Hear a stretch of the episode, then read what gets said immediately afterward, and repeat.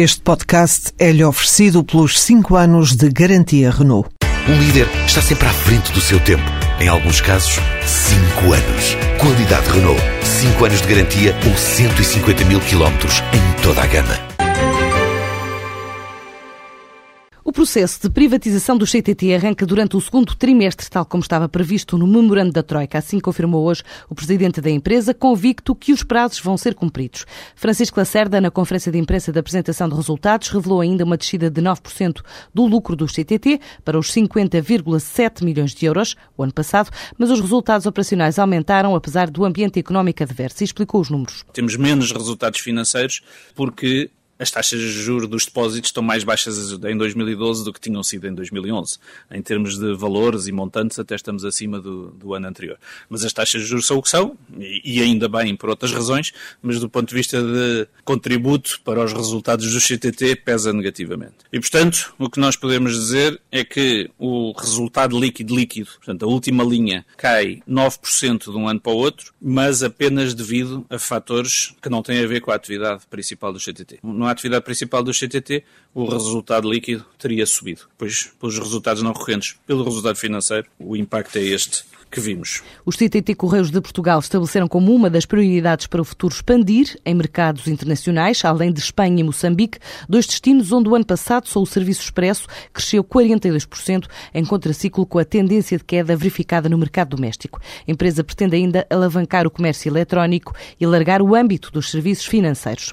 73 personalidades ligadas a cotadas e também a PMEs apresentaram hoje um manifesto que apela a uma reforma urgente do Estado que passe pelo corte real da despesa pública e não por mais impostos. A reforma do Estado está ainda por fazer e, portanto, essa reforma do Estado eh, é inadiável porque se esgotou a hipótese de aumentar os impostos. Palavras de Alexandre Patrício Gouveia, um dos subscritores do manifesto. Este gestor considera que os portugueses não aguentam mais impostos, nem a receita fiscal aumenta mais de 35% do PIB. Por isso, o país está condenado a reduzir o déficit pela via da redução da despesa pública. O que nós dizemos neste manifesto é que a parte que falta percorrer para passarmos a ter as nossas contas públicas equilibradas, não pode ser mais pela via do aumento dos impostos. Porque já se viu que, mesmo quando se aumentam as taxas de impostos, a receita fiscal já não aumenta porque a elasticidade da obtenção de receitas é cada vez menor e os próprios portugueses julgam que não estão dispostos a terem taxas de imposto muito mais altas do que aquelas que já têm atualmente.